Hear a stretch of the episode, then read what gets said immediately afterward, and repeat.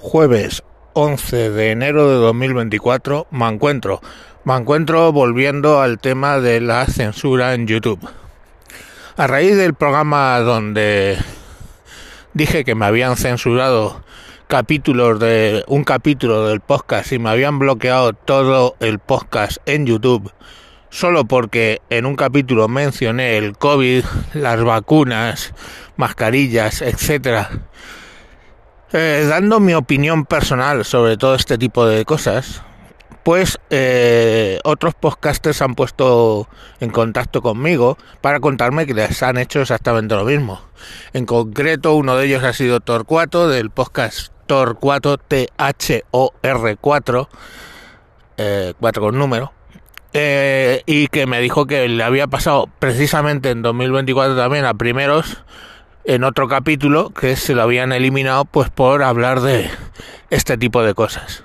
Y luego con posterioridad Matías del podcast Esto es lo que hay pues me comunicó, me habló de que eh, le había pasado en al menos ya dos ocasiones donde eh, sus audios que los subía como vídeos a, a YouTube se los habían bloqueado por ese mismo motivo. bueno, eh, esto abrió un pequeño debate en mí de si sacar directamente eh, a, Mancuentro de las redes sospechosos y mantener sospechosos ahí en, en la red o mm, empezar a hablar con eufemismos o qué hacer, ¿no?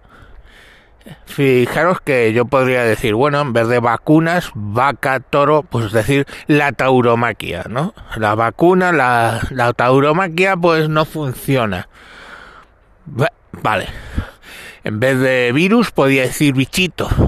El bichito de la, la tauromaquia no nos salva del bichito. En vez de, qué sé yo, COVID, podría decir bobit. El bichito bobit la tauromaquia no hace nada contra el bichito bovit. En vez de mascarillas podríamos decir baberos. Y ponerte un babero para ir a un hospital tampoco ayuda. Vale. No sé si os habéis visto últimamente muchos vídeos, yo cada vez lo veo más, donde gente, sobre todo crítica con el gobierno, gente es que no quiero decir de derecha, porque muchos de ellos son liberales, etcétera, ponen en sus vídeos cosas como esta. Han incrementado mucho las biopsiones entre la población inmigrante y eh, pues hay muchas agresiones sexuales y o sea metiendo para que esa palabra no quede completa y la IA no levante la bandera ni el reflag. Entonces, lo de hablar con símiles y metáforas, lo de omitir palabras, vosotros es que sois jóvenes, pero yo lo he visto ya. Durante la dictadura del general Franco en España, claro que se hacía humor, y claro que se hacía humor desde posiciones enfrentadas, haciendo precisamente eso. El quiero decir, pero no digo, digo esta otra cosa, tú ya lo has oído tantas veces que es un sobreentendido, porque claro, la primera vez que yo dije la tauromaquia en vez de vacuna, os quedaríais como tal, ¿no? Pero a base de hacerlo ya hay un metalenguaje que todo el mundo entiende. De eso vivían eh, revistas tan conocidas como La Codorniz, que tampoco fue tan cancelada en muchos capítulos. Eh, en general salía y no fue secuestrada más que un par de ocasiones.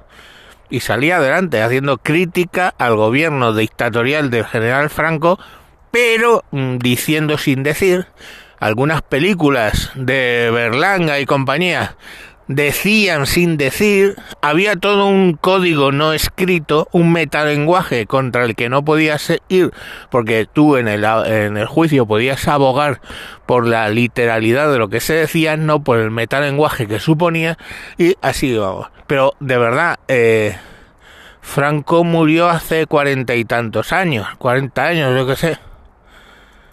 ¿Vale? En España hay una constitución del 78 que nos permite la libertad de expresión. ¿Por qué yo me voy a coartar con la libertad de expresión mientras que un juez no me diga lo contrario? ¿Por qué? ¿Por qué me voy a cortar? Para eso está la, la, la judicatura para que si alguien se siente ofendido por lo que yo digo, me ponga una demanda y directamente yo tenga que responder. Y sea un juez quien decida que está, esto, que está primando sin mi derecho a la libertad de expresión o cualquier otro derecho que haya podido vulnerar. ¿Vale? Eso es así. Y lo que os rogaría es un poco de empatía. Sí, la empatía. Porque Hoy son mis derechos los que están violando, pero mañana pueden ser los tuyos. Y eso me ha traído al recuerdo una poesía del pastor luterano Martin Niemeyer de la época del nazismo que quizás recuerdes en cuanto empieces a leerla. Decía, cuando los nazis vinieron a llevarse a los comunistas, guardé silencio, ya que no era comunista. Cuando encarcelaron a los socialdemócratas, guardé silencio, ya que no era socialdemócrata. Cuando vinieron a buscar a los sindicalistas, no protesté, ya que no era sindicalista. Cuando vinieron a llevarse a los judíos, no protesté, ya que no era judío. Cuando vinieron a buscarme, no había nadie más que pudiera protestar. Esa es la realidad, esa es la empatía. Hoy es el COVID. Mañana será el tema de agresiones sexuales a manos de manadas de inmigrantes. Pasado será mm, hablar de violación. Y determinados temas tendrás que darle la vuelta, darle la vuelta y sacarlo de otra manera. Pasado mañana, quién sabe si por hablar del independentismo. No lo sabes, porque YouTube es juez. O sea, es acusación lo primero. Es juez, es fiscal, es eh, abogado y es ejecutor. Entonces, como esa plataforma básicamente se arroga de todas las eh, funciones que hay dentro de nuestra democracia, pues perdóname, pero esa plataforma a mí no me merece respeto y no quiero que mis contenidos salgan en ella. Es así de fácil. Oye, que tú si quieres, cojonudo. Te creas tu puta cuenta y metes ahí tus podcasts. Y tu mierda, lo que tú quieras. Pero avisado estáis, que hoy es contra mí, pero mañana, mañana puede ser contra ti con el método, con la cuestión más absurda que se te ocurra.